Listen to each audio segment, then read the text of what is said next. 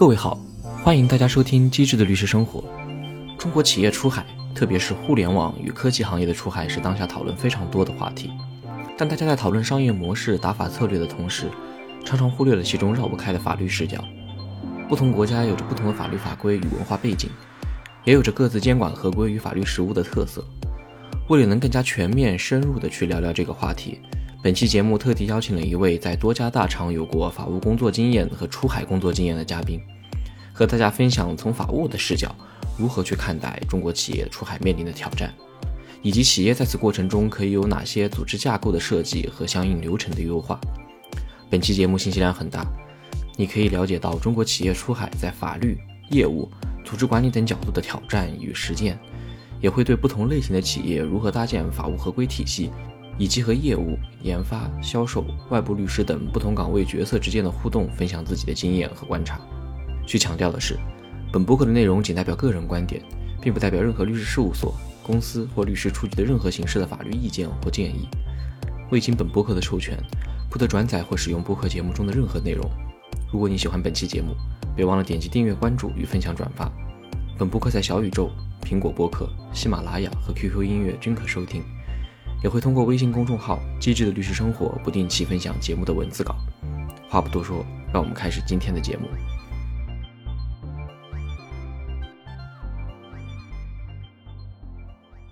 哎，那就结合你这几年的这种工作，或者包括之前学习的这种观察，中国企业当下很热门的这种出海，再往前可能没有“出海”这个词，或者“出海”这个词不流行的时候，大家常说的这种跨境贸易，大致有经历。哪些阶段呢？嗯，我尝试从一个嗯自己的一个视角去出发，找一个故事或者逻辑去描述这个事情。我们在这个上大学的这个期间，其实呃，当时我们的课程中会有一个这个所谓的国际法，比如说国际司法、国际公法或者是国际经济法。当时在就业的时候，其实做实习的时候，可能大家在看的很多工作都是说去做一些商事的一些这个飞速的这个业务，包括说资本市场，包括说投融资或者是其他的一些工作。觉得很奇怪的一个事情就是，我现在想做的这些事情跟我这个学习的这个东西为啥之间会不匹配？我们和外外部的这个互动，法律的互动，可能是从公法或者司法去开始。然后逐渐的，随着这个贸易的这个发展，整个全球的这个经济体系中承担一个，比如说供应链呀，或者是一个其他的这种角色。那么它可能在外贸这个角度上，它其实是涉及到很多的这个交易啊，或者是跟相关合同，呃，或者是国际法相关的一些问题。业务发展的过程中，零八年开始，从 Apple 开始，不管是中国还是美国的这个互联网，可能都有一个。比较成熟的一个发展期间，但当时其实大家都是在自己的本国去去做这个业务。那么在这个过程中，我们为了去做融资，为了去做上市，可能会涉及到说我们整体一种说我把公司作为资产去出海，然后在这个呃海外的一个交易市场或者是呃一个这样的场所去呃获得相关的这样的一个一一个这个融资的这个机会吧。与此同时，可能包括说像万达呀，像一些这个中海油、中石油，可能他们在这个过程中会有一些这个通过我们自己的这个资金，然后去海外去购购置资产，那么这也算是一种出海。但是他们的几个特点的话，我的感受是说，呃，在那个阶段还是说都是偏向于一个说中国公司在中国运营，或者是中国公司在海外购置资产，它并没有说一个非常重度的一个本地化运营的一个阶段。我理解是更接近一个资本出海。资产出海或者资本出海，到了可能互联网真正兴起之后，这个阶段其实会有一个问题，就是说我们自己从投资的角度最有盈利价值的这部分的这个业务，可能都是逐渐的由 to B 去转向 to C。那么像最早的时候，我们微软可能 to B 的，但是谷歌、Facebook，包括那个苹果，它算是这个最大的这个公司，其实都是 to C 的这个性质。对。那么 BAT 其实 A 就是阿里，它可能还是有一些 to B 的成分，但是如果我们去看它淘宝在这个。一二年到一八年的这个业绩的这个飞升，其实也是得益于它的手机淘宝的一个移动端的一块的这个这个发展。我们以前的这个出海，其实 to B 的本质还是一种交易，还是一个说我跟我以一个买卖双方的这个标准，以一个货物作为标的，然后去做销售。那么可能也会有一些技术服务。但是随着我们这个 to C 的这个变化，可能我们逐渐的是一些这种，呃，科技类的、服务类的这种标的会逐渐的，包括它的这个交付效率都是远高于跨境运输的，突破了这个地理限制。对，那么它就不再像是说以前的这种一锤子买卖，我就把这个事情通过一个合同就给你解决了，而是说我我的这个产品或者业务会是直接面向到本地的这个当地的用户或者消费者这里。那么这样的一个业务，其实就会变成说，我在这个跟消费者之间的整个的这个生命周期中，都会有相关的这个法律问题和风险。呃，哪怕是 to B，其实我们的这个标准的一些 to B，也会涉及到说我在当地的销售、服务或者是这个营销这样的一些链路，其实都是有要满足本地客户的诉求。那么你为了去迎合你的客户、贴近你的客户，你就不得不涉及说有人员的出海，你得在当地有子公司去跟他交易，你得有当地的这个员工去了解和洞察你的客户。嗯，所以这个是我想到的一条链路。呃，但这个事情我们也可以反过来想，比如说我们美国的这个公司，它比如说有有一段期间，当时我在券商的老师，他可能说，哎，这个当时他们觉得最好的工作是保洁，那么保洁是一个对好多好多好多人去保洁，还有快消类的这种，保洁是一个概念呢。其实保洁就是一个海外企业外派到中国的，那么其实我们现在逐渐的中国其实会有一些，比如说电子烟呀或者潮牌的这个出海，其实就有点像把我们这个。呃，本土的一些这样的产品，其实去海外去做销售。其实我逐渐最后我去职业的这些出海公司，或者是我去理解到的出海公司，可能更多的是一个在本土有一个成功的呃商业模式，然后去面向一个非本土的这样的一个企业的一种出海吧。早年间外国的这种产品进入到国内来，它肯定是说，呃，要从 A 到 B，肯定 A 相对于这个 B 有一些。呃，特殊的地方或者说优势的地方，你在不同的类型的科技公司都有呃深入的参与过不同的项目。那是不是在出海过程中，我们国家提供的这些互联网产品，或者说软件服务也好，或者也包括一些硬件，嗯，是还是相对于海外的这些目的地有一些非常明显的呃，不管是商业模式还是说产品形态上是有很大优势的吧？对我，我觉得它之所以去出海的一个问题，就是还是一个趋利的导向。那么趋利的导向背后，一定是说我们呃商业模式和产品的这个优势其实是在这儿的。在这就很简单的一个问题，就是说这个钱，就是我们有这么好的产品，为啥不去赚这么大市场的一个钱？感觉这里面其实会有一个小问题，就是很多情况下大家觉得这个商业模式。是可复制的，就是可复制的商业模式，直观的会给人感觉所要花费的这个成本跟精力要小很多。就同样的一个东西，copy 到出海过程当中，copy 一下就就就可以了。但其实这些年的出海过程当中，一个是各地它的情况有不一样，它需要做本地化的。这个运营，另外一方面其实就是首当其冲的，就是法务跟合规的这个问题了。我我会觉得说，就是也是以它的这个业务模式去决定的，但是说主要会分为两种，一种是说它是一个在有一个这个公司本身它是一个有成熟的一个基础，有一个比较好的一个护城河，它其实本身是死不掉，但是说它去呃尝试着说去把自己已经在这边有一个成功的模式在本地去做适配，那么另一种可能。说我就是一个创业公司，我这个就是为了去看到当地的这个这个空间，我直接去做。那么这两种可能都会有，我我会感受到，就是说出海的公司，它其实最关心的或者跟法律相关、跟合规相关的两个东西，就是就是说是效率和风险。我们还是先说这个风险，就是极端的风险。至少我目前做的这几家公司都还是说是在一个说呃已经有一些商业成功或者壁垒的这个情况下，他为了去探索一个更大的空间，然后去。啊，做这个出海，那么像他们其实是有一套这个说在中国或者是在本土通过法利用法律或者是说做相关的合规，满足了自己一定这个商业模式存活和这个收益的这个这个基础。在出海的过程中，他们其实真正关心的其实就是说是一种极端的这种风险。那么这种极端的风险如何理解呢？极端的风险就是 CEO 真正关心的风险。作为法务，他的这个工作中其实并不是说所有的工作都很重要，而是说可能只有那么百分之五的工作。然后可能会被这个管理层关注到，但是说这百分之五造成的这个后果，是对整个公司的这个风险层面可能贡献百分之八十或者是一个一个局面。对，一两个调查或者一两个诉讼，日常琐碎的工作，它不会直接的呈现到管理层层上，可能最后就是围绕一两个比较大的诉讼或者一两个比较棘手的这种监管调查。如果看真正关注的风险，其实最大的风险就是，比如说举几个实例，就是一个是说。嗯，高管的刑事责任，那么其实这个很简单，就是高管的一个刑事责任，无无论是对品牌、对公司的运营，呃，对公司业务经营的连续性，其实都是一个很大的影响。同时，也也包括说我们会遇到说就是非常强大的一个罚款，包括说也是有也涉及到交易的这种判赔。那么这个其实可能是从我们财务的角度直接有一笔这个大的这个亏损。呃，此外就是说我们还经常常见的，比如说我们的制裁，包括说我们去断掉这个企业的这个供应链，我没法去生产我该相同这个质量或者是标准的这个产品，或者是我断掉这个美元的这个结算，那么它其实也是会对业务的这个连续性经营产生影响。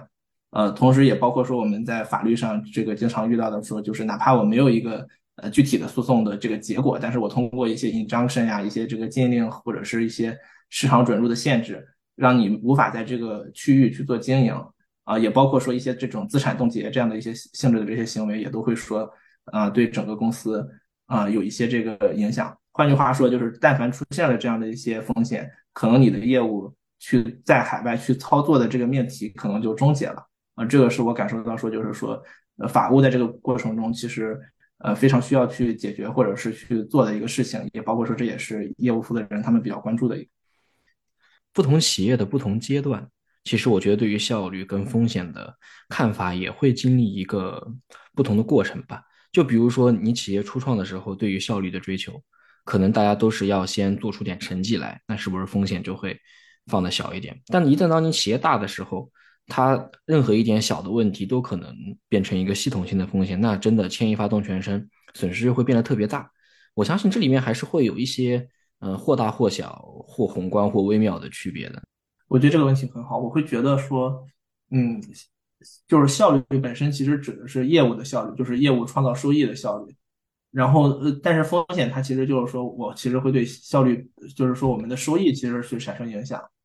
嗯，在我们的过程中，其实我会觉得一个呃比较值得去做的一个事情，或者比较难的一个事情，就是说我们要在最开始去做这个业务的时候，尽可能的去完成一个最终局的预测。如果说我们没有一个很极端的风险，其实业务他最不想看到的是两个事情。就第一个事情是他在做一个项目的过程中，因为法务的这个意见的这个迟延或者是判断不清晰，给他造成整个项目的这个额外的这个卡点时间。那么就是你，但凡你卡的卡住的这个时间，那么所有的团队、所有的协同方其实都会在这里等你。那么这一部分的这个运营成本，这一部分的这个竞争优势的这个亏损，那么这其实就是说，我可能法务给你带来的这个负担。比如说，同时有两款产品其实是互相竞争的，你如果错过了某一个节点，比如说你错过了双十一，比如说你错过了黑五，那你一旦错过了这个节点，它带来的这个损失是不可估量的。然后另一种风险，其实我见到的就是说。呃，特别难受的，就是会让业务特别难受的，就是说我会是遇到一些系统性的风险。我在早期，因为为了不想去阻碍第一种成本，就是说我不想有一个卡点我先上了，但是我会发现逐渐我去改造这个事情的成本会越来越高，特别是说随着业务增大，我我涉及的这个用户量级，涉及的这个业务的这个复杂度和生态越多，我其实要从底层去改改造一个事情的话，我会导致对所有的这个相关方。全部都有影响，嗯，那么这个是改造成本会越来越高。就我举一个例子，可能就有的公司它可能在很早的时候并没有准备好，就是在数据保护方面的一些系统性的这个解决方案。它可能过了两三年之后，他会发现说，我需要搭建这样的一个团队，我需要招这个世界最顶级的这个专家，然后他可能是按上亿的这个标准去做这样的这个事情。其实很多的事情就是在很早之前，其实业界或者行业其实都有一些这个具体的这个方案。但当你的这个量级，当你的这个机房，当你的这个库存很多事情大了之后，你再去做这个事情，其实就会大家就会想，就是你为啥不早做啊？这是我遇到的这个呃这样的一一些问题。而在这个问题中，就是我们作为法务如何去呃解决这样的问题？我觉得。呃，这个其实就真的是要从一个比较综合的视角，比较早的早期的这个阶段，其实就能把业务在未来可能遇到的这些问题，可能产生的这些商业模式，都提前去做一个思考。呃，这里面其实就是我们自己，呃，可能更多的是去当扁鹊他哥，不是当扁鹊，就是不要等问题它出出现了之后，我们再去做判断。那么在这个过程中，我们有一个，所以说我会建议说，大家在初创的阶段。我们把我们的法法务资源其实都要打满，就是我能识别到的所有类型的这个风险都要去做识别，而且就是我们以前会做一个动作叫做这个 legal risk landscape，就是说我会对它可能在这个区域内涉及的所有类型的这个风险，然后去做一个调研，然后去找到它竞品所有的这个案例。去做一次这个调研，知道说他跟他相关的竞争对手都犯过同哪些错误，哪些这个公开的信息可以查阅，同时在对这个未来的这个国家在这个方面上的这个立法也做一个调研，就大概知道说我在哪一些节点可能会遇到什么样的问题。所以这个事情其实是我觉得会比较重要。法务一开始得超配，就就这个事情其实就很很很尴尬，就是说在一开始就没资没没资金和预算去给法务超赔，大家不不一定有预算，而且就是你如何去讲清楚这个事情，就是让老板知道，嗯，就是这个问题真的就有这么多，这这个其实还是挺难的。在落到就是具体的法律领域跟法律实务问题上呢，比如说你什么样的法律会大概遇到什么类型的这种法律问题是比较突出的，这样能够给大家就是说一个参考。呃，我我的感受是说，就是其实最后我们再去做一些整体风险的梳理时，就是不管业务有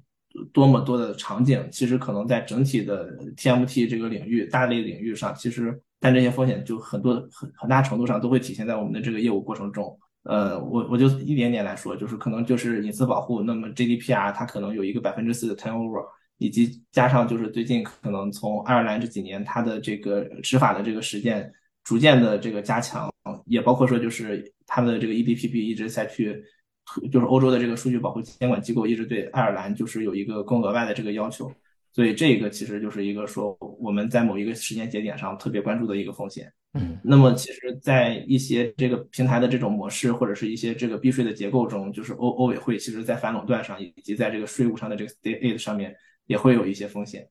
那么这些可能是偏欧洲特色的，因为欧洲其实除了这个 GDPR 之后，它可能在很多的这种我会我会称之为就是消费者保护的这种大类的这种呃法律上面。啊，会有一些类似的这种按照 turnover 去罚款的这些法律，而且这些法律基本上也都逐渐在生效了。那么在其他就是说传统领域的知识产权上面，其实我们会涉及到就是说，呃，比如说我没有这个专利，那么我可能在市场准入的上面上面我去做一个近似的一个事情，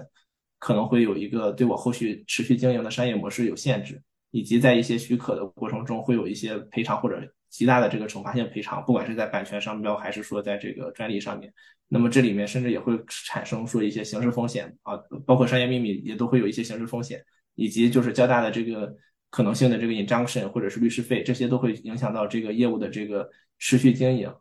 嗯，也也包括一些就是小一点的，就是说体现在日常的这个运营活动中的一些风险，比如说我们的这种呃商标广告营销可能对品牌和 PR 有影响，它不见得说会有一个说很直接的一个判赔，但是这个事情其实。呃，PR 的事情对于消费者的这个认知的这些事情，其实说大不大，说小不小。就比如说，我印象中就是，如果说我不清楚三星是不是因为当时的这个爆炸门导致说它在这个中国的口碑降低，但是说我理解这可能是一个比较典型的一个案例。在这个过程中，我们也会对于一些刚开始进入到这个一个一些领域的这个过程中，我们会重点的去看它在一些呃监管高度重视的一些领域的这些风险，比如说在金融、电信或者医疗等一些这个高危领域。可能它会有一个牌照或者是资质的这个要求，其实这个我们也都会去看，哪怕它没有一个很高额的这个罚款，那么你做了一段时间，然后你突然又被人家就是勒令暂停，那么这个其实也是对业务来说是一个不可接受的成果。就是除了这个我们的这种业务本身的这个出海，就是你人员的这个出海，那么你当地的这些办公场所是否会有这个劳动上的这些纠察？是否会有一些这个人家就是跑到你的这个工地，然后把你人给抓走，对吧？这样的一些问题，其实都会对这个业务产生影响。呃，除此之外，就是我们也比较容易遇到一些美国特色的一些风险，就是美国自己的国内法。那么变成了一个这个，就是全球的一个法律，就是我们经典的这个出口管制。那么这个大家在华为和中兴上面都比较了解了。然后以及就是说我们的 OFAC 这块，就是说通过对你的这个交易伙伴进行筛查，然后避免说你触犯了它的这个双五十的这个原则，可能会涉及到这个美元的交易或者结算。可能它更多的是一些具体的员工的这个行为，在他的这个商务活动中，其实你你如果没有去对他进行一个管控，那么他的一些行为可能会。导致一个公司的一个大的一个一个行为，那么这一些其实是我们从业务的角度去做相关的这个风险的这个管理，也还有一些这种主动的一些需求，就是说我们在这个公司的这个业务中需要去保护我们的品牌，那么我们甚至也不得不去说去做一些这个刑事的案件，去打击一些制假贩假的这些呃这些公司或者团队，也包括说在一些这个舆论战中，其实也可能涉及到说利用法律的手段啊去以以谈代打，以打代谈。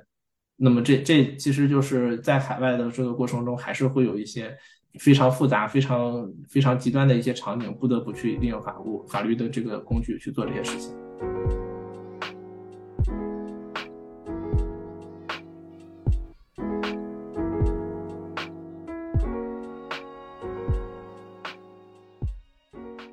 比如说，在总部协调各种出海的法务或者处理相关的这种合规事项，肯定是有怎么说呢？要和不同区域的这种情况打交道，或者。呃，要处理相关的这种合规或者这种相关事件的，中间会有一些冲突吗？就比如说这个问题原本在我们这儿国内原本不是问题，国外它就是一个问题。可能你会认为说，在这个做出海的这个工作中，你不得你自己作为一个中国的律师，你可能并不是说去了解呃所有本地的这个法律的问题，你不得不去和这个本地的律师去配合，和本地的这个包括说大公司可能会有自己的这个法务的相关的雇佣去配合。然后以及在这个过程中，你是需要去，呃，可能你的角色是要综合这些这个所有的这个议题，然后去给 CEO 或者给你的业务负责人做这样的一个一个意见的这个输入，或者是做一个决策的一个支持。那么这个可能确实是我们在日常工作中要有的一个环节。呃，但是就是说，我在我我在这个工作的过程中，包括说在一些组织的这个执行里，其实法务内部的这个冲突也好，或者是甚至它就有一些冲突可能。它是一个意见上的不一致，或者是一个日常工作中的一个文化或者方方法的差异，但它并不是说一个一一个至关重要的一个命题。为啥呢？因为这个冲突它其实总会被解决，因为呃，你最后其实你的解决方案其实一定是有限的。就是我们怎么理解说，就是呃，一个公司之间建设一个法律法律体系，就是说法务工作的这种方法的一个问题。嗯，那么其实第一件事情，我觉得很重要的就是说，我们的这个全球的一个法律合规的管理，它并不是说要建立一个完美的全局性的系统，就不是说我要去真的说我在一百多个国家去经营业务，我就要去咨询一百多个律师，或者是说我就一定要说去以本地法务的这个意见为准，而是说我们其实会发现说，在就哪怕是说我有全球有一百多种法律，但是最后我在这个。业务的这个风险和解决方案上，其实我就会有那么两到三种解决的这个方案。我举一个例子，就说我们的资合规，那么它可能在欧洲或者是在一些其他的这个偏发达一些的国家，不包括美国，那么那么它的一些解决方案可能是说是统一的，或者是说中国它自己的一些标准可能也会去有额外的这个增量。但是说那么有一些这个其实并没有说风险特别显著的，那么他们其实也都可以打包用同一套方案去解决。所以说最后我们会发现。不管是哪一种法律，不管是哪一个国家，虽然就是说各个国家的法律不尽相同，但是说你落实到业务的这个交付的这个界面，这个执行的界面，不管是在合同上，还是在产品上，还是在哪些运营活动上，还是在员工的这些行为上面，它的这个解决方案其实是有限的，因为我要么就做，要么就不做，要么在中间找一个方法做。那么我们可以去总结出来，对各各国共性的这个风险特征和治理方法，掰正了我长久以来的一个误区。其实我还是。因为没有特别深入的处理这种全球性的，呃，法务跟合规问题，我还是其实把它想的复杂化了。法务这个法域这么多，然后要联系各个地方的本地法务，然后听起来是一个非常可怕和工程量浩大的事情。但其实不仅说是合并同类项，落到最后的可能也就有限的几个方案，然后几个方案可能在本地会有一些微调。恰恰是这种我觉得有点叫殊途同归的这种感觉。反而是一个更高效、落地效果更好的一个处理方式。我们其实最终的去管理一个公司的这个风险，它不是说我们要去，呃，我我们其其实就想一个公司它的所有风险都会在哪里爆发。其实我们就先想一个全量，就是公司的全量，就是说我的所有的业务组成的成分，所有业务的这个人员，它其实每一个这个它在。生就是他在客观世界中，他会有一个动作的这个部分，他都会有一个业务动作，这个业务动作都代表了这个公司法人的这个行为。那么在这个过程中，他的每一个行为都可能会触犯，或者是会受到不同法律的这个约束。我们不是说要去做一个完美的全局性的系统，就是说我我把每一个这个行为和每一个 法律都去做一次差成。但是说我们其实在这个过程中会去发现说有一些这个重点的这个风险，它会。特别的对，就像我刚才说的，会对我们刚才说的这几种说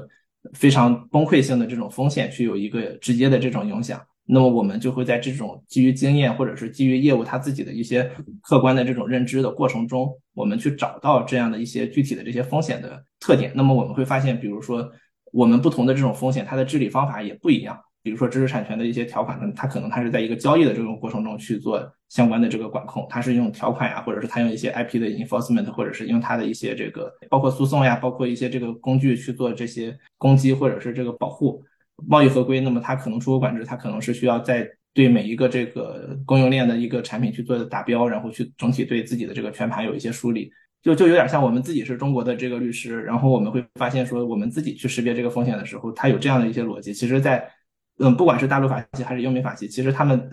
整体的这这一套的这些逻辑，其实还是整体是相似的。我们怎么样去管理这个事情，其实是呃对公司来说更加的重要。中国企业出海啊，从法律这个角度的管理来讲，可能两块，一块就是你刚刚提到的综合提炼出来各种，就是说类似的情形下这种类似的。处理方案，呃，应该能够覆盖大部分的这个情况。另外一种，其实我听下来还是会针对这种高风险事项列一个相关的这种负面清单，这些就是说比较值得警惕和定期去追踪的。其实我觉得你的思路可能更接近于从这两块去搭建这样一个系统。在有有的公司，就是我本身进去之后，其实就是已经有一套比较成熟的这个知识管理体系了。但是在有的公司，我可能需要从零到一的去搭建这一套体系。嗯，那么这里面的这个区别其实就在于说，呃，我们会走一个，就是如果从零到一的话，它其实是一个便利的过程。就是说我先从先把所有的可能要考虑到的问题先跑一遍。很多法务部一开始就是说我。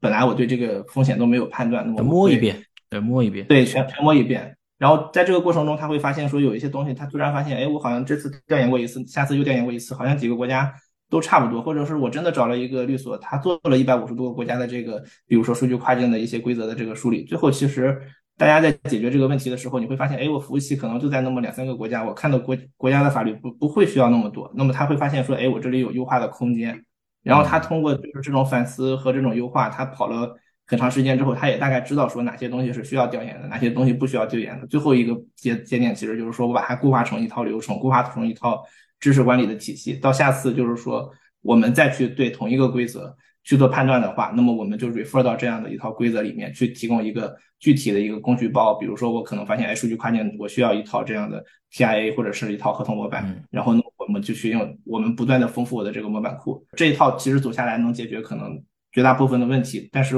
可能我们也会在一些长尾的一些问题上面，就是从来没有出现过的问题上面，不断的去做积累。所以这一部分可能也就是说，我们目前来说，你如果是一个成熟的体系，需要去不断关注的一个问题。对 SOP 的这种流程，其实，嗯，法律人照理应该是很讲逻辑的，但其实他们在处理个案中，很多时候会缺乏这种流程化的体系搭建跟处理问题的这种思维。大厂啊，正好我觉得就中国企业出海的很多是这种科技公司或者大厂，它往往对于这些。企业流程的搭建，你观察下来还是还是算做的比较好的吗？还是说有一些可改进的地方？我我其实还是会觉得流程的搭建本身是为了去解决问题，或者是说，就像还是回到刚才我说的那两句，就是效率和风险。那么我们其实流程的搭建。也是解决这两个就是 CEO 最关注的问题。嗯，那么一个是说流流程最简单的搭建，就是说去解决效率的问题。那么就是你比如说就是我们说的，就同一个合同模板我们可复制，那么这是一种合同管理的一种思路。那么同一同一个这个解决的方案，比如说我每次遇到一个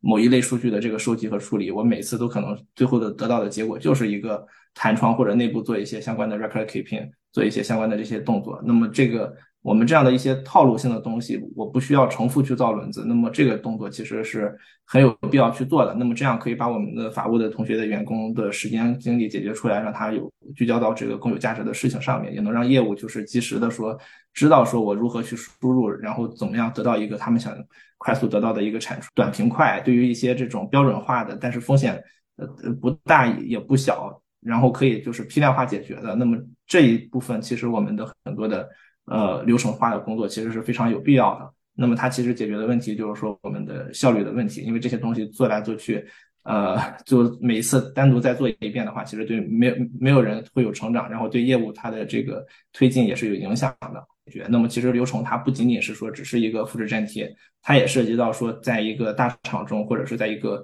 呃不同的这个呃就是职能层面的这个划分的这个过程中，也需要去帮助大家梳理清楚各自的这个职责和范围，推动所有的这个 stakeholder 就是能够有一个共同的这个输入，然后方便这呃最终的这个决策人去做决策。法务提示了相关的法律风险，可能其他的这个职能部门也提示了相关的这个风险，最后我们的这个方案到底是做还是不做，应该由谁来决策？然后由什么样的层级的同事来决策？那么这个事情其实是要规定清楚的。有一个特别大的一个雷点，就是说，如果说我们好几拨人，他其实都在给不同的意见，然后最后大家是没有一个人能够最终去收敛这个意见的。嗯。对，那这个事情可能最后就会，一旦说这个事情就是在执行层面上，就是这么几个人拍不出来，但是你又没法很快的、短平快的上升到一个决策层，那么这个事情可能就会烂在这个执行层里。横向的多方去做决策和纵向的这个没法去往上穿透，这个事情会导致很多的事情就是没有一个非常科学的这个结论，也没有一个一地鸡毛了。对对，就谈到说决策啊，其实刚刚你也反复提到了，就是说这个事情落到最后可能只有两到三种结果：做不做，或者找一个中间方案。但其实我们都是做呃法律实务出身，也其实也知道很多事情它也不是非黑即白的啊。比如说呃一个事情它可能在这个合规与不合规的这个中间地带，甚至也有一些呃大家开玩笑时候说的这种观点。那么其实你做到不合规那肯定不行，违法犯罪了不行。那你纯合规了你也赚不到钱，那可能赚钱的这个空间范围它就是在这个合规与呃违法犯罪之间的这个灰色地带。那其实这个其实就是往往需要做决策的嘛。结合你的工作经验，你在法务的这种工作过程当中，嗯，如何就是说提示相关的风险，或者说提示给这个相关的这个决策人？我相信法务的视角可能跟很多人的视角还不一样，因为有些业务的人很多问题在他眼里，他可能想不到这可能是一个违法的问题。我举一个我之前跟客户打交道的这个例子，很多人觉得就是一个产品刚刚起步的时候。呃，市占率很低，它是不可能有反垄断风险的。但其实不是，就是说你的横向垄断跟纵向垄断跟市场份额是没有什么直接关系的。如果你管控了这个渠道价格，那也是有垄断的风险。但就这个事情，它很多时候业务它是不太能够理解的，或者说就是这个决策者他可能也是会有一个 gap 的。那在这个过程当中，呃，你们会发挥一个怎样的作用？是直接把皮球踢给决策人呢，还是说你还是会去尽一定的这个？职责或者说一些努力去去把这个事情说明白，或者说去推动一下你想要的结果。呃，因为我们的决策人绝大多数他还是很聪明的，嗯，然后他们也是这个求知欲很强，他们也是讲逻辑的，他们也相对来说，呃，他们的信任也一定是给到一个说值得信任的人或者是一个逻辑的啊。所以说绝大多数情况，如果你只是把一个结论给到他，这个事情肯定是说不通的啊。这这个肯定是这样。呃，但是我我觉得刚才你讲的这个问题特别好，就像你刚才提到的反垄断的这个合规的这个问题，可能是一个非常隐蔽的法律风险，然后大家从直觉角度上，其实甚至都可能会忽略掉，哪怕是这个很专业的这个同事，同就是法律的这个同事，可能也也也不一定有这个 sense。那么最让他爽的事情，第一件事情就是告诉他这个事情能做，啊，然后那么我去从法律上面给他找空间，找说这个这样的一个风险，可能我需要去通过。呃，如何去调整我的这个业务形态？如何去设计我的这个业务结构？或者是事情，就是说我可以去给他找个空间，这是第一种。那么当然，你肯定是存在说我找不到这个空间。那么这个情况下，其实就像刚才你说的，就是有一个点是说，你在一个非常早期的时候你就识别到这个风险。其实这个事情对业务负责人特别重要。经常会有一种雷区，就是法务会经常犯的，就是说我的事情其实业务负责人业务其实已经跑了大概。一段时间了，你才把这个风险提示出来，然后最后你的这个对他的这个影响是说你要去改变他已经跑了的所有的方案。那么在这个过程中，其实对他来说，那么你整个一一个星期、两个星期，甚至一个月、三个月的这些工作，其实就全部都白做了。那么这个对他们来说其实是很难去接受的。那么在这个过程中，其实你就会想，如果说你最后的结果是这个，就是你要去给他 say no，或者是说去用一个。别的方案去让他去调整，那么你一定要在尽早的这个阶段去把这个事情有一个判断。那其实这个部分就对这个法务的这个专业能力和判断力，呃，其实是要求很高的。你得不停的去了解到说他们在做的投入是什么，然后你在这个过程中你会去想说，我怎么样在不影响他既有的投入的过程中，给他一些这个能够降低他风险的这样的一种方案。那么这个其实就是就是说的，就是既不影响它的效率，但是又把风险稍微的做了一些降低。呃，此外，他们业务负责人他们还会有一个习惯，他们其实真正说关心这个事情做还是不做的一个前提，他们一定是在市场上看到了一些空间，他看到了做这件事情的价值。那么对他们来说，什么东西是勉强能够让他去放弃这些价值的？就是说他这个事情对他的竞争优势并没有显著的影响。那你如果说你能从他的竞争产品中去识别到说他们的合合规问题，或者是说他们为什么也不这么做，你把这个事情，或者是他们做的原因，或者是他们做之后承担的这个风险，你把背后的这一条他们的决策链条，或者是一个金丝的这种决策逻辑，给他去做一个清晰的这个披露，那么他其实是可以在你的这个意见上面进一步的去判断说到底是不是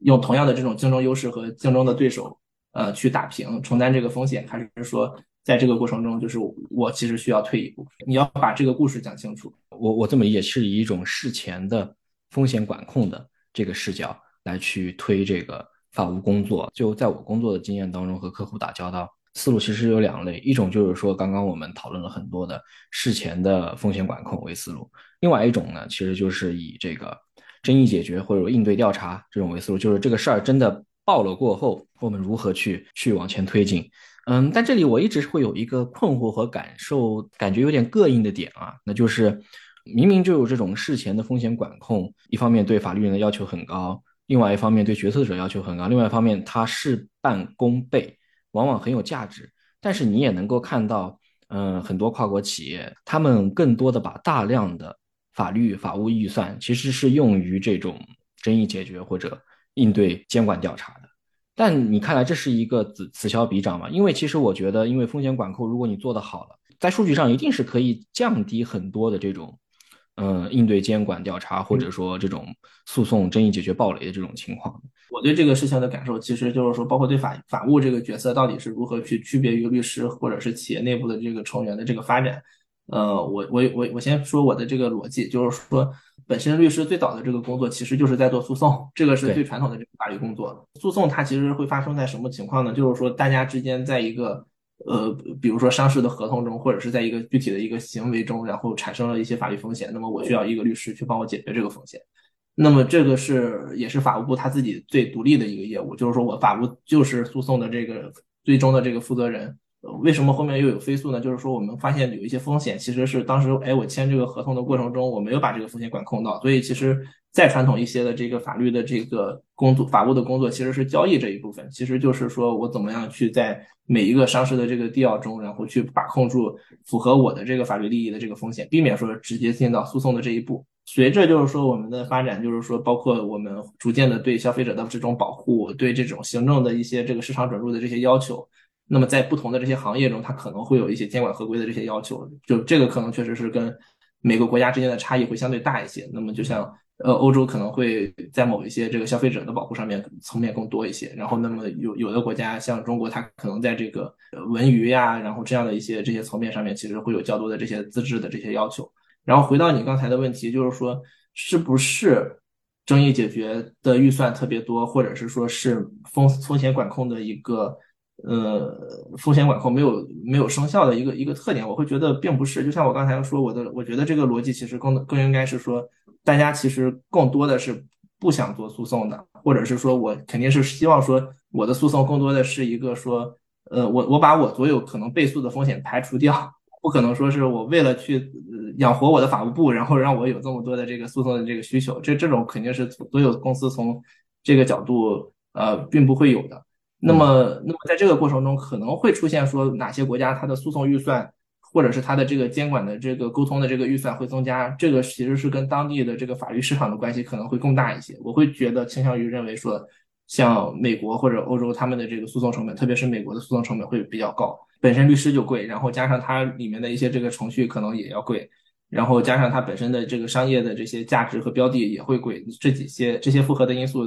呃，组合起来，那么可能导致它的这个。呃，争议解决的成本会变高，同时就是像监管类的一些需求，其实很多时候你需要去在当地做 lobby。那么国内的话，可能感觉这种这种行业其实呃并不是很清晰，以及就是说我我不确定啊，就是国内的这个行政诉讼的这个 量级跟欧美是一个什么样的这个比例啊？但是说呃，我我感受，比如说，假设说我们被反垄断去在欧洲罚了一个款，或者是在呃这个税税务上 state aid 上面去罚了一个款，那么这这笔钱其实，呃，我我如果是一个律师的话，我可能会选择去跟他跟监管去诉讼，然后去拖住。那么这这里面就是，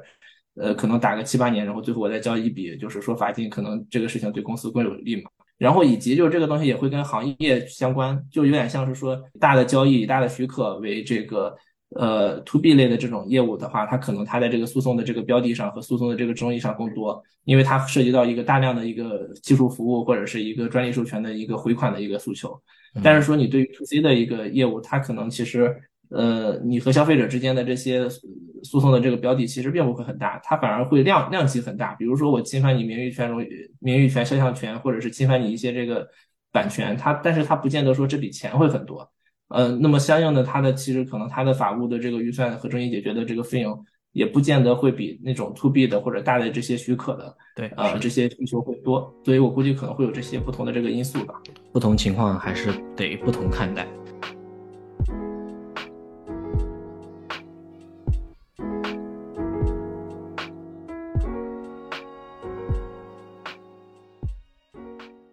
其实我们刚刚聊了很多的，都是说中国企业出海过程当中遇到的一些法务合规问题，是一种公司与外界的这个互动。但其实出海过程当中还不容忽视的一个环节，就是公司内部不同岗位的互动。其实你刚刚也有提到了一些，呃，包括权责定义，包括决策者，大部分都还是比较 make sense 和和这种智慧过人的。你肯定打过交道的人很多啊，就公司内部还有可能会有一些呃商务研发。跑销售的，嗯，法务它也会分为，就是支持业务的这个叫法务 BP 和这个法务中台。那你觉得他们各自有怎样的特点呢？就和不同人群打交道有有哪些有趣的值得分享分享？我可能更倾向于说去从呃不同角色的这个特点和法务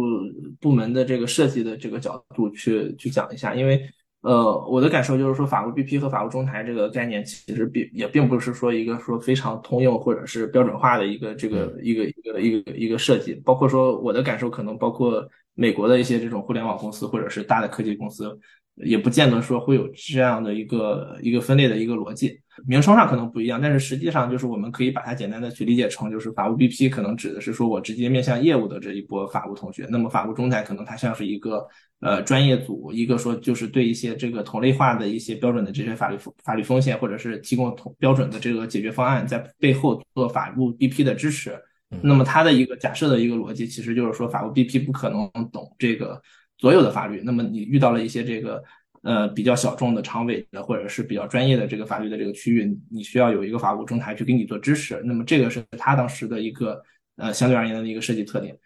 嗯，然后在业务过程中，其实业务里面也会有不同的这个角色，就像我我们经常会打交道的，就是我们就从一个最左端到最右端，就是从我前进 就是花钱到这个赚钱的这一端，我我我大概去分享一下我的感受是说，花钱的一般是这个采购或者是研发。那么他们他们其实是一个大的一个成本部门，然后那么研发其实会去支持我们的这个产品部门，产品部门它会呃，其实就是说我有一款不管是用户的产品还是 to B 的产品，那么它其实是一个公司提供服务或者是商品的一个核心的一个载体。那么在我们如何把这个服务提供给用户呢？那么可能在这个过程中，我们又会有一些这个具体的执行的同学，他们更多从执行的角度去做，就是说把产品面向到某一个节点的这个动作，他们可能会是运营。那么他们的这种运营，包括说负责这个市场的这种市场，其实你在用户产品中可能它会叫增长，就是说我因为用户产品其实直接通过应用商店或者是一些信息流广告的渠道，就能直接触达到这个。最终的这个用户，那么他们可能更多的是从这种短平快的这种平台和数据中去进行这个相关的这个运营。但是说对于一款硬件产品或者是一款就是呃服务类的这个产品，他们其实更多的这种运营是偏是去面向他的这个当地客户，并或者是通过一些当地的这些渠道去转化到这个客户中。所以这种运营其实是一个呃非常大的一个类别，就是啊，包括我我觉得我也没法去把这里面一一去呃概述，但是我觉得这个概念其实是可以去参考。那么除了运营之后，其实还会有这个销售。那么就是说面向这个客户的这种销售，以及就是还有一些产品，比如说 C 端的一些产品，它销售之后还会有一个售后服务的这种部门去做相关的支持，也包括说不管是技术服务还是这种客户服务，那么它用户服务这个都会呃存在。确实是一个企业在这个合作过程中、生产过程中，它不得不有的一个分工的一个状态，其实就是术业有专攻。呃，但我觉得这个事情对法务确实呃特别重要，就是你一定要是要理解不同角色它的这个不同的这个语言，其实会对你的这个工作呃特别有帮助。对，因为你都要对接不同岗位的这些人，不是说你一个法务永远只处理研发的或者只处理销售的，在这个过程当中你都要有所打交道。那其实我感觉和这种不同岗位人打交道，那就是法务自身的这种专业能力了。呃，其实他们不同的人就是会在具体的工作中有不同的这个诉求，诉求，呃，而且他们他们本身的这个人也会有不同的这个特点。啊，就是就是大家也会对，比如说对研发都会有一些这个具体的这种画像，就比如说是程序员，然后这个就聪明人或者老实一点，就是他们就都会有一些这个不同的这种特点，然后他们的一些具体的诉求其实也会基于他们的这个角色不一样。法务在工作中，其实我们跟律师不同的是，我们没有一个具体的一个客户，我们得去弄清楚说到底谁是你的客户，但是说这个谁是你的客户是一个。呃，非常有意思的一个问题，这个就直接决定了说你的这个工作投入和产出到底应该投入给谁。我们不仅仅是有这个具体的业务、研发、销售，我们其实还会涉及到说不同层级的这个业业务和研发和销售。就像我说的，就是他可能有执行层的同学，可能有中层的同学，可能会有一些管理层的同学。那么他们每个人的诉求和这个其实都会有一些差异。那么你如何去抓到他们的这个诉求和差异？然后你如何从全盘的角度？呃，去影响他们，然后最后获得一个说相对来说就是各个维度都会有一个好评的一个判断，对你的这个绩效有影响。其实这个是一个呃挺考验说，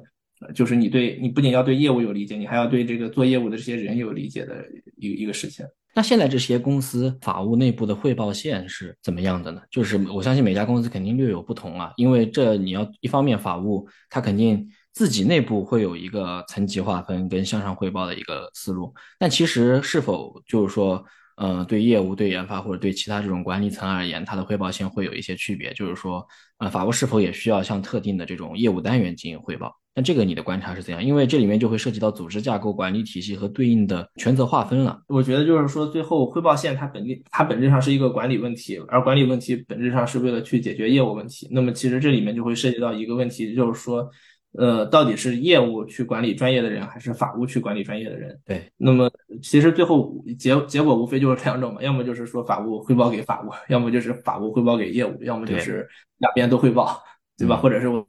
能汇报的都汇报一遍。那么这种这种都会很常见。我自己的感受就是说，目前我所经历的几家公司，绝大多数都是说法务的整体的直线，其实还是说是汇报到这个呃法务总监或者是这条线。对，呃，那么呃，法总这条线，其实我见过，就是有的公司他会汇报给这个 CFO，有的公司会汇报给 CEO，有的公司会汇汇报给 COO。大家倒不用特别的关注说 GC 汇报给谁，因为其实就 GC 汇报给谁，这就是企业创始阶段他有哪些朋友一块做事儿的这个场景了。大家其实真正关心的就是说我法务要不要汇报给业务。我我会觉得这个事情就像我刚才其实也说了，就业务里面也会分执行层、中层或者是管理层的这个角色，他们的判断力其实也是不一样的。我会倾向于认为说，其实并没有一个很直接的必要说法务就直接汇报给业务，因为这里面会有一个很大的问题，就是说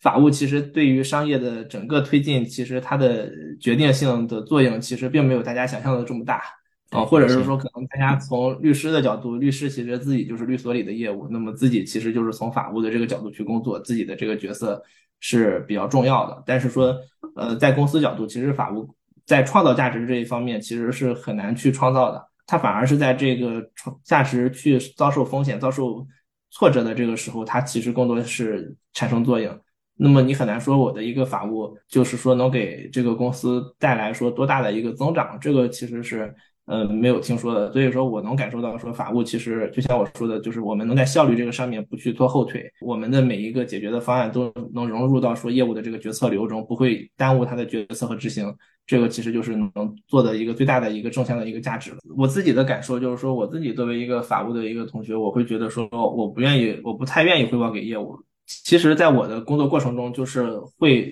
业务的这个评价，其实是对你的这个工作很重要的。考评好像都是会有业务进来吧，是有点小拧巴。因为确实，你你既然说汇报线的话，谁向谁汇报，这里面就会有一个明确的上下级之分。但其实法务向业务汇报，它其实它的逻辑并不是上下级的逻辑，而是信息不对称的逻辑。我觉得这里面可能说汇报不一定合适，要不改成一个叫沟通的这种词汇，就显得更平等，或者说，呃，你但凡到了一定层级，就是业务哪怕不汇报给你，他对你的这个评价其实都是很重要的。嗯，呃，这个就是说大家一定会参考。呃，我我我会建议就是说法务没不必要汇报给业务的原因，就是说大家应该相信说法务这条汇报线应该是有一个综合的一个判断力。那么，如果说业务的任何一点投诉、一点管理、一点它在于细节上的这些流程和跟进，都要去对法务去产生一个影响或者调整的话，很多时候其实法务的这个工作的这个影响和压力，以及说对整个可能对业务的这个发展感觉，就是说也是业务有点过于微操了啊，就是因为你从一个不是说一个专业的方向去做决策的话，很容易说你的这个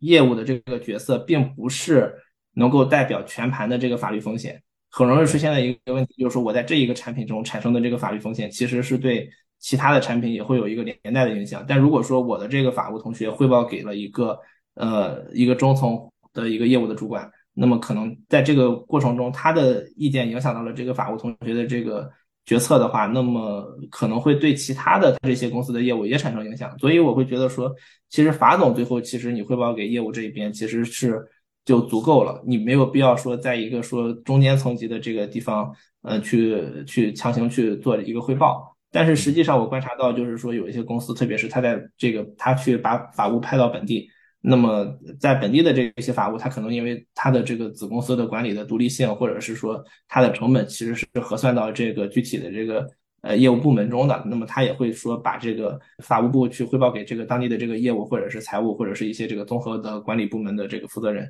因为他的整个背后的逻辑可能也是说，就是将在外，军令有所不受。我在一线的话，那么我对法务的这个管理可以去放到一线。就整体来说，就是这几种方式可能也都是说基于呃业务本身的这个诉求和和它的这个发展。对，就刚刚听完你的这些。分析我还是挺有收获的，就我我我对以前对一句话看到过一句话，现在就感触更深了，就是说律师团队的成功可能就是说更多的取决于这个合伙人的成功，这往往是绑定的。但法务团队的成功，它往往最后体现在这个产品的成成功以及这个公司的成功，这里面是是有一个明显的区别在。我觉得这个特别同意，我觉得就是。呃，法务的成功，我觉得就是，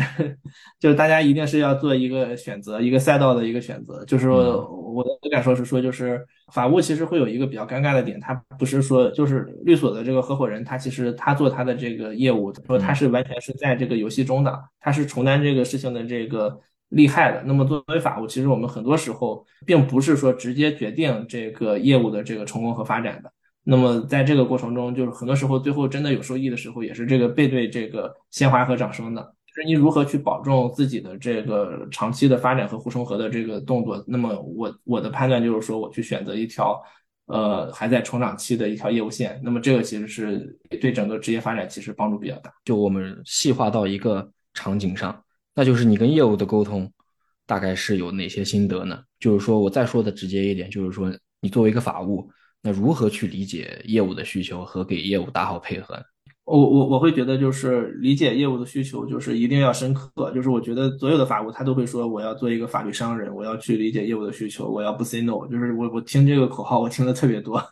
呃，就是就是这个这个，我觉得就是这是一个基础的这个动作，就大家都会说，但是说我们如何说真的把这个事情。呃，做得很好，或者做得很清楚。我会举一个例子，就是说什么叫做真正的理解业务需求？就是说，有的时候业务来跟你说，他说我想要一朵花，他一个小孩过来说我想要一朵玫瑰，我想要朵花，但是你的这个花市里面只有玫瑰花。但是你后来知道说今天是母亲节，然后他其实应该想送给他妈妈一朵花，那你给他一朵康乃馨。那么我会觉得这个才是说法务去真正的理解了业务需求。但是这种这种故事我可以再去套好几层啊。那么就是说，那么但我只是举一个例子。其实最终这这种业务需求，就是说你不仅仅是站在法务的角度去看业务，而是说你站在业务的角度，你你最好是能够站在就是比业务还要高的角度去认知这个业务，哪怕这个事情很难，就包括你最后给他的这个意见，也应该是基于他的这个角色，基于他的这个呃他的这个需求，基于他的这个风险和认知偏好去做的。我举一个例子，就是说。在我们的公司中，可能会有执行层的这个同学，他其实每次去找你，他很多大概率他关注的一个事情是他的这个 KPI 和他的这个 deadline。他会知道说自己的这个事情到底什么时候做完，你能怎么样去帮助他在这个他的这个目标中帮他实现这个目的。而到了一个中层的角度，他可能有一个一盘子的这个需求的这个清单，那么他会认为说他可以去做一些这样的一些取舍。那么你的很多合规的意见，如果说是中肯的话，他可以为你去做一些这个时间上的这个宽允，或者是其他的一些支持。那么他可能会有更好的这个判断力或者沟通的能力。在这个过程中，就是我会发现说，其实我们反过来想，就是怎么样让业务真的认可你，其实就是说你不挡着他赚钱。对吧？然后，但是你在这里面就是说怎么样？Everything 你说 yes，就是你肯定不挡着他，但是说你还得就是说你还得能把你如果每个事情都说 yes，你最后会不会说因为你的业意意见不专业，然后被干掉，对吧？那么你还要去考虑的一个事情是说，就是你是能把这个锅甩掉的，就是我我能说我每一个这个专业意见其实都是专业的，不会说是呃完全就是瞎出。那么其实就是在能既不挡他赚钱，他也不挡你甩锅的这个空间内，其实你俩就是能达成双赢的。这个事情是可以追求极致的，然后同时就是说，在这个一个公司的一个业务项目管理的这个过程中，你俩的这个诉求可能不仅仅是在一个战场上。我举就是有点像，就是说，可能你俩在这一瞬间，可能是说他想做这个事情就是有风险的，但是你如果说给他一些宽裕的时间，给他一些 milestone，你会发现说，给让他过两个月来去做这件事情，可能他的诉求同样能得到满足，同时他对你的这个认可度。也也还在，但是虽然这个风险其实是有一个两个月的一个一个一个敞口的这个空间，但是你可能通过你对监管的这个认知，你对这个司法实践的这个认知，你认为这两个月其实是呃足够去让这个风险去去存在的。那么其实你会发现，就是说他会觉得你很灵活，他会认可说，哎，我的这个目标在你的这里完成了，同时过了两个月，他又可以把你的这个目标耦合进去。那么这个事情就不仅仅是在一个维度上面。去达成说你不让他赚钱，他不让你甩锅，你可以是在一个更长的一个维度上找到一些更多的这个空，呃，对业务的需求其实就是反过来讲，就是说去满足他的一切需求，unless 就是这个事情是在法律上面真的没有解法，在项目管理上真的没有解法，在组织的这些给你提供的这些空间，包括说你的这个你的一些背书，你对这个专业的这个认知上面都没有没有解法的情况下，那么你再去不满足他，那么你不满足他，你再去想着说。如何去让他用最低的成本去接受你的这个方案？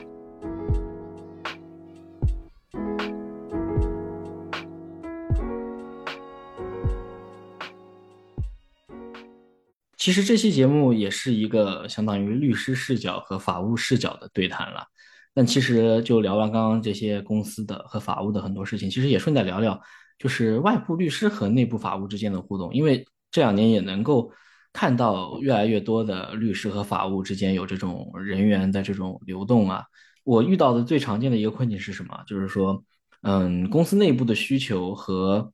这种外部律师的需求，它有时候不是很 match。就比如说，我我感觉外部律师我们很多时候花了很多的努力，也是很认真的，但似乎也没有办法把这个用心的程度花在刀刃上。然后，嗯，公司内部呢又觉得外部律师做的东西也没有很激到他们的这个。爽点，那你从这个法务的原因能否给我解答一些这方面的困惑，以及说你结合你和这种外部律师以及不同法域律师之间打交道的，有没有一些呃值得分享的？我我们特别是做海外业务，我们不仅是说要用这个外部律师，可能还要用海外的一些外部律师。然后我我们其实之所以选用外部律师的原因，其实更多的是在就是业务有增量和变量的这个情况下，就是对于一些法律问问题的调研，我们需要去。一个第三方的这个意见去做参考，或者是说要给我们提供一些新的输入。我觉得百分之八十可能是有一个新的输入，百分之二十可能是我们自己也有判断，但是说需要通过律师的这个优势，就是说独立性、中立性，从第三方角度去做说服。那么大概会有这两种主要的这个目的，当然也包括说，如果说有一些应急的一些诉求，比如说诉讼或者是其他的一些，比如说维权的一些诉求，那么我们可能是也会去考虑，就是采采购或者是使用外部律师。我我会觉得说，就是有一些过程中，就是我会接一些很紧急的项目，那么外部律师，我很想用外部律师，但是却没法去用的一个原因，就是说，特别是一些创业公司，它的这个业务的发展比较快，那么你是作为法务，你可能每天都会去呃理解这个本地，就是这个这个具体的这个业务的这个发展，但是说你要去和外部律师去做沟通的话，那么这个效率会比较低。这个效率不仅仅体现在说你去提供一个业务信息可能。呃，需要你自己去整理业务信息，然后去让这个律师理解这个业务信息，然后让他去做法律调研的这个呃这个成本的这个链路会很长，甚至有的时候会发现说很多法律的这个意见和结论和业务的决策是互为前提的，就是说律师反馈版的反馈过来的一版意见，其实我们还要再去跟业务或者是财税或者其他的一些职能部门去对去确认方案。那么在这个方案中是需要很强的一个。相互交互的一个节奏，那么律师他相对是需要有一个封闭的假设才能出意见，他需要是一个呃比较长的时间，可能就是说找本地法本地的律师去做调研，那么这样的一个节奏可能和我们的这个呃业务的这个快速的这个发展的诉求可能会冲突。嗯，对，在这个过程中，我们可能会倾向于说，就是有一个就是更更复杂事情的一个判断，然后最后去。呃，尝试着带着一个具体的方案和结论去让背书，嗯，对，去去背书，而不是说就是每一个具体的诉求都会让律师去参与。是因为这个创业的过程中，因为它的竞争比较激烈，那么在商业保密的这个需求，包括就是包括很多的这个背景信息的这个同步，其实会比较麻烦。然后，那么大家呃也会说不太，哪怕说有一些这个保密的这些措施，大家可能也不太倾向于说去让律师去卷入。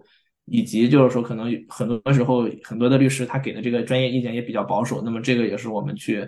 可能无法适应说不同的这个业务负责人的这个诉求，那么我这也是我们去筛选律师的一个一一个一个点吧。感受到就这两年中国这种大企业大厂的法务团队的这个这个力量就是指数级的上升啊，因为特别多身边优秀的律师朋友都都转往去互联网公司。做法务的很多，互联网公司法务的这个团队规模和人员数量也日益扩大，就是公司内部的法务好像都能大部分能解决了，就除了一些诉讼跟复杂交易啊，但很多大部分日常的确实都能解决了。不知道你是不是这种感受？这个事情我觉得就是我的感受会特别深，就是我会觉得说法务它其实特别是大公司的这个法务，它有一个比较会超越律师的一个点，在于说它其实是最早接触呃这一波这个。业务、业务或者技术发展的这个这个人，就是说，可能很多的这个诉求，其实，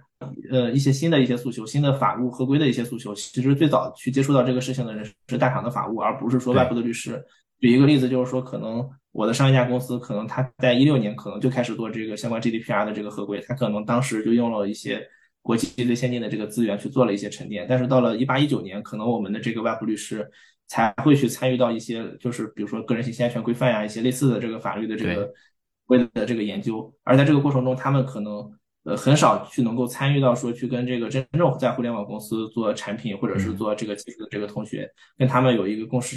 更直接的交流，或者是有一个更直接的去解决他们的问、解决他们的诉求、了解他们的问题、知道他们痛点的这样的一个机会。那么其中，其实我我也观察到，就在这一个过程中，就是相对有一些成功的律师，他们其实也是说找到了一些中小厂，然后在这个过程中，就是通过，比如说他们可能之前有一些投资的一些跟 CEO 的关系，然后再去了解到说跟这些厂的技术同学的这个关系，最后说也锻炼出来这样的一个能力。但是说可能在这个事情上面，法务会有一个近水楼台的这个优势。然后我印象中是当时有人就有一个做投资的这个大佬，他说过，就是说。嗯，就新兴的市场，其实你去做卖方，然后你一个成熟的市场，然后你有专业认知的话，你去做买方，其实我会觉得说，如果是一个新兴的一个法律市场，其实你会在呃有这个业务诉求的这个甲方中，你是最早能获得锻炼的。等这个市场变成了一个比较标准化的一个这个呃蓝海的时候，那么可能你去做乙方这个事情是更赚钱的啊。所以我觉得这个是一个很好的一个呃一个能区别说大厂和这个律师在不同。节点中可能哪哪方面在专业上面更有优势的一个例子？对，数据合规这个特别明显，就大部分律师团队的数据合规能力是远不及互联网公司的，这个我感受非常深。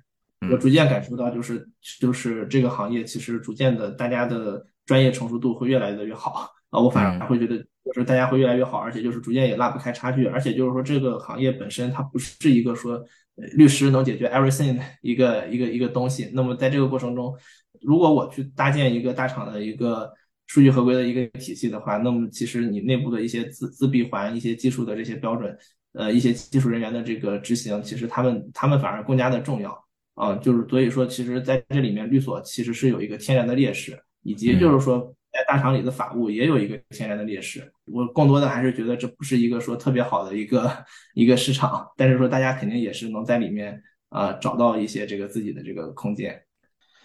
嗯，那就你的工作感觉而言啊，那什么样的律师是你觉得打起配合来就比较好的律师？就什么样的律所你会比较认可呢？我相信应该不一定，就是说越便宜的律师跟律所你一定会更喜欢。嗯，其实其实钱这个事情是我们最不关心的一个事情。对，就就就就这个这个，我觉得呃，当然当然不能这么绝对，但是说我我我我们其实真正合作下来，就是优秀的人都是这个互相欣赏的。就是我们其实对律师的，呃，我自己的这个角度，其实对律师的呃感受，就我可以举一个说，我觉得很不错的一个律师的一个例子，就是说我会觉得他能给我的东西是永远超出我的预期的。其实我们对律师的这个标准，其实就是像我们说对法务的这个好的标准，其实是一样的，就是满足我们业务的这个需求。其实我们就想，就是说我们怎么，就刚才我也讲过了，就是我我们怎么样去满足业务，就是说业务可能他最终真正要要的一个方案，就是说一个是能帮助他推进，并且是在法律风险上面有一个可控的这个区间的这个方案。我们对律所的要求，其实就是他把这样的一个方案，就是能直接递给我，那么。我是最好的，就是我不需要做任何的修改，我不需要做额外的这个判断，我就是能够信任他，然后就直接就是我甚至都是不需要做任何的动作就能转发给他。那么这个肯定是说，呃，从理想状态下是最好的一个方案。嗯，呃，但是在这个过程中，就是肯定不会说是出现这样的这样的问题。我会说一下，就是我我们当时就是找了一个爱尔兰的一个律所，那么他我们第一次在当地做一个搜索的一个产品，然后我我去让他帮忙把各类风险调研。他不仅去做了这个案例的这个检索，还做了一个具体一个一个类似于四十多页的一个给法务去理解这个事情的一个报告，最后还给了我一个 PPT。那么我去拿着这个 PPT 直接去做汇报，其实是足够的。那么这这种其实我们就会觉得说，这这种律师会特别的好。但是在具体的一些细节上面，我会觉得有有有一些特点啊，就是说一个是说，呃，他能够就是说提供一些新的认知或者新的这个法律方法。我能通过他的这个信息，我能不断的去巩固我已经存在的这个知识库，我能够举一反三，去我基于他的这个信息，我能够更直接的去判断业务的诉求，而不是说一而再再而三的去找本地律师去做判断，这是一个诉求。呃，另外就是我还会发现，就是说非常多的律师可能就是他的这个 reputation 很好，但是他好像给我的感觉还是糊弄，就是他没有把我的需求放在最优先级，因为就像我讲过，就是我们其实是特别需要一个效率高的一个乙方。然后我会觉得，就是说，乙方有的时候他可能有很多的这个客户，他可以说对每个客户都不积极，因为客户其实去替换一个乙方的这个成本也很高。但是他他从自己的这个成功的角度，他只要去给每个律师就是刷一下这个小时数，然后他其实就能获对他自己其实就是一个成功的。但我们其实真的很希望说，我们的律师其实是对我们的工作比较有热情。像我们一样对我们的工作有热情，因为我们其实很多时候我们的工作是在，就像我说的，在行业里面比较前沿，然后能够，呃，作为法务我去做这样的一个业务，我都会觉得我有一些新的这个认知。我还是会希望说，就是毕竟说我们可能是一个大厂或者是一个大的客户，那么可能更更多的把这个资源和精力投入给我们，让我们就是尽快的拿到一个具体的这个可以交付的结结果。然后我也分享一下，就是说我们在这个全球化拓展的时候，就是说。去筛选律师的一些一些标准，就是第一个是说我们要有一个专业扎实的专业知识，然后要有一个过硬的技术水平，然后和去理解国际化业务的这个能力，这样其实才能去保证说我们一些重大复杂的法律问题能够在全球的区域安全经营和发展。第二点就是很重要的，就是像我刚才说的，就是要熟悉大型企业的这个文化，就是知道我们大型企业是怎么运作的，我们在国际商务中是怎么运作的，我们和合作伙伴之间是怎么互相认知的？我们，然后他这样才能，他知道了我们其实关心的这个事情，业务关心的事情，法务关心的事情，他这样就能够给我们的重大决策提供法律支持，然后以及就是说能够在这个过程中，就是保证我们在最小的范风险范限度内去实现利益的最大化。然后最后，我觉得他们还需要有一个这个国际化的这个专业视角和敏感度。就是他们能够迅速识别和防范我们的风险，就很多时候有的律师其实就是我们自己是没有看出来有这个风险，提前预判一些场景。对，对他可能通过一个合同的一个评审，他其实会发现你业务模式的一个风险，那么他把这个事情反馈给我们，那么这样会帮助我们去对一些管理的这个改进，或者是对我们就是说，或者是如果是一个诉讼律师，他可能在这个过程中他能帮我们去。呃，对一些案件去进行回溯，然后告诉我们在这个案件中的一些回溯方案，可能需要在我们的这个业务流程中如何去体现。那么这个其实也是对我们有很大的这个帮助。呃，如果说就单纯从诉讼律师这个面儿来讲的话，我们可能就是说也对他的一些就是说人脉资源、资历和专业这些都是基础，就是他的一些文书逻辑能力、一些出庭的能力、一些如何把技术语言转变为白话文的能力，然后以及他要对这个行业，不管是这个就是很专业的，假设说通信支付，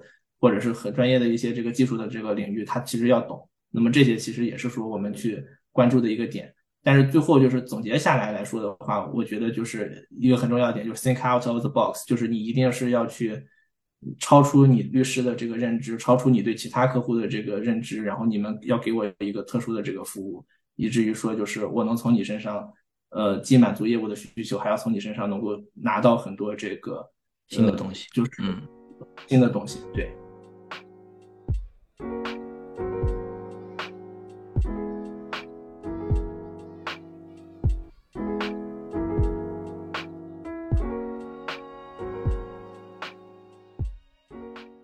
聊了信息量非常大，聊了很多东西。那我们还再回到我们本期的这个一个大的主题上面。但其实说句实话，中国企业在这两年的全球化发展过程当中，一方面其实既遇到了西方公司全球化过程中遇到的一些问题，但其实你能感受到还是遇到了非常非常多，就是中国企业自己才会遇到的特有问题。就比如说贸易合规，嗯，国家安全，包括很多政治的这个因素。呃，站在一个局中人的这种角度，呃，你如何看待这种中国企业发展的挑战以及未来的这种合规趋势？我我我觉得就是首先可能大家在第一个问题上就是遇到的西方公司全球化的这个问题，就是包括说我们如何去解读这个海外公司的这个法律问题上面，其实大家也并没有把这个法律的问题研究透。呃，当然，我理解说就是可能，比如说西方来中国的时候，那么我们其实是一个欢迎的态度。到我们去做这个我们的资本扩张或者我们的业务扩张的时候，那么我们恰巧遇到了这样的一个形式。那么，但是我觉得作为法律人，其实你能控制的事情其实很少。第一件事还是说要把法律的问题这个研究透，就是说，呃，刚才我包括我说的就是怎么样去做判断，怎么样去做决策，这样的一个呃是一个最基础的一个问题。那么在这个过程中，确实为什么会说中国？就是我们自带一个 debuff，就是说我们会发现法律好像不是一个万能的一个事情。那么我我我见过很很合规的企业，然后最后人家以这个莫须有的这个罪名去搞你，那么这种案例就很明显。对，这这是这我们也不能因此就是因噎废食。对吧？这个这个是这个确实是但是这它就是一个我们现状的一个，我们真的就是说法律至上，我们就是把所有的法律都研究清楚了，最后我们还是没有获得商业上的成功，那就说明就是说除了法律这种规则之外，我们在第二层上还有一层潜规则，那么这个可能是一些游说的逻辑，可能是一些这个我们在技术上面的一些脱钩的方法，或者是可能是说我们就。必须得背负着这样的枷锁去做这个业务，那么我们甚至说我必须得去跟他有一些利益的这个置换，我就是得跟他这个我，这个可能都都是需要的。那么这个我们就是呃实事求是的去分析，然后去判断。我觉得这个也是说我们去用一种这这种心态呃去面对这个事情吧。我就我的感受是说，就是就是太阳底下没有新鲜事。就是我我们之所以想去做出海，想去做这个事情，就是因为我们看起来这个事情是对不光是对中国人，肯定也是对当地的用户、对企业家都好的一个事情。那么我我们有了这么多的这个中国的这个业务的沉淀，有了这么多的这个基本面，就是很多提提升了的这个有基本面特别好的这个人才和资源，有了这么多这个成功的案例，还有我们的这个企业家的精神。那么我们为啥就是说没有就是在欧洲、美国或者其他的国家有当地跟其他的这些很大的企业之间有相匹配的影响力？这个事情肯定是不合逻辑的，也不符合客观规律的。但就是我们作为一个既得利益的这个挑战者，你要去参与到一个这个，